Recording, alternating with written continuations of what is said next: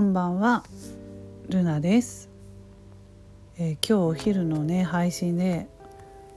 親知らずをね抜くのに入院をしなければならなくてちょっといきなりそういうことを言われたのでテンションが下がっているっていう 配信をしていたんですけれども、まあ、あれはちょっともう直後だったのでねかなりもう気持ちがもう下がっていたんですよ。そしてねもうあれからしばらく時間が経ったのでねまあ落ち着いてきたので、えー、入院のねご案内っていうパンフレットをまあ急にもらって笑い事じゃないんですけどね笑わないと本当やってられないんであの入院のご案内っていうのをもらってちょっと入院することがね前とは変わっているところとかあるなと思って話してみようと思います。あの個人のねかかりつけのしかね私の通ってた歯医者さんはねあのそんな入院とかもしなくてもいいし日帰りでね結構あの痛みもなくその歯を取る時とかもね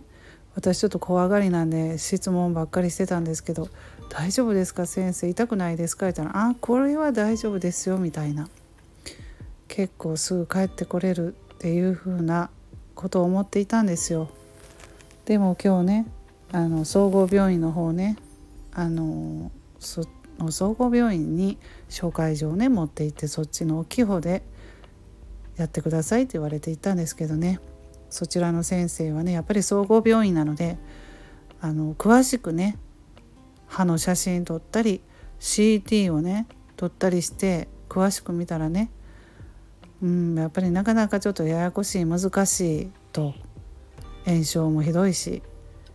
まあそのやっぱり麻酔がねその日帰りの、えー、普通に歯を抜くようにねそういう時に打つ麻酔ではね効かないかなということで効かないと痛いし怖いからね、うん、やっぱりその全身麻酔で寝ている間に歯を抜く方が一番いいって言われたのでもうねその先生に従ってねもう本当にでも先生には「本当日帰りでは無理ですか？日帰りでは無理ですか?」って何回も聞いてねもうというのもやっぱりね入院ってなったらやっぱり家がねちょっと心配だなとかねそういうこと思うので主婦なので、うん、しかも最初2泊2泊3日でって言われたんでちょっとそれはね難しいからなんとか1泊にしてくださいって先生にお願いしたらまあすごい優しいね説明も丁寧な先生だったので。あ分かりましたじゃああのそういうふうにしましょうと言ってくれたのでね1泊2日でなんとかねそれでよかったんですけれどもうんまあ、で入院のご案内っていうのを急に渡されてちょっとねテンションが下がっていたわけなんです私は。うん、そしてね入院のご案内ということでねいろいろ説明してもらったんですけれどもえっ、ー、とねそのねちょっとやっぱりコロナ禍でねいろいろと変わってるところがありましてあのレンタルでね入院中はねもう全てレンタルでお願いしますっていうことで、えー、パジャマとか、うん、着替えとかね、えーと、そして、えー、歯ブラシとかねああいう割り箸とかね。あとティッシュとかはもう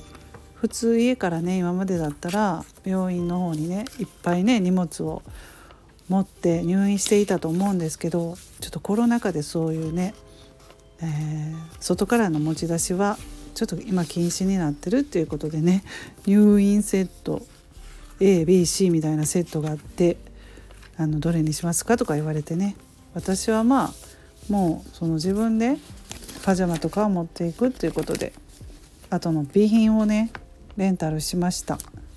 うんそんな感じで変わってますね。外からも持ってきてはダメっていうことでした。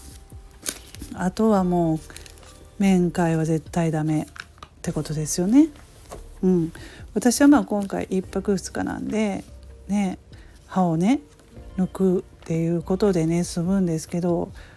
まあ、もしねちょっとね大きな手術とかして入院とかなって入院も長引いたらねやっぱり誰も面会に来てくれないのは心細いだろうなって私ね今回思いました。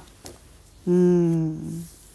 もうこれからもどうなるんだろう。このまま面会とかももうダメっていう風な感じなのかなとかいろいろ考えながらね。うんそんなことを思ったわけなんです。うんね今なんか忘れ物とかしたら普通はね今までだったら家からね家族が持ってきてくれたりしたんだけど、まあ、その部屋まではダメってことでもうそのね下のね受付でで預かるって感じでね、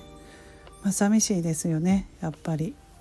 仕方ないんですけど決まりなので。うん。ということでね12月のね21日にねもうクリスマス前にね入院を決まったんですけれども、えー、退院してもずっと1週間ぐらいは腫れて腫れ腫れているってことです。顔が。もう悲しいですけどね。もうこの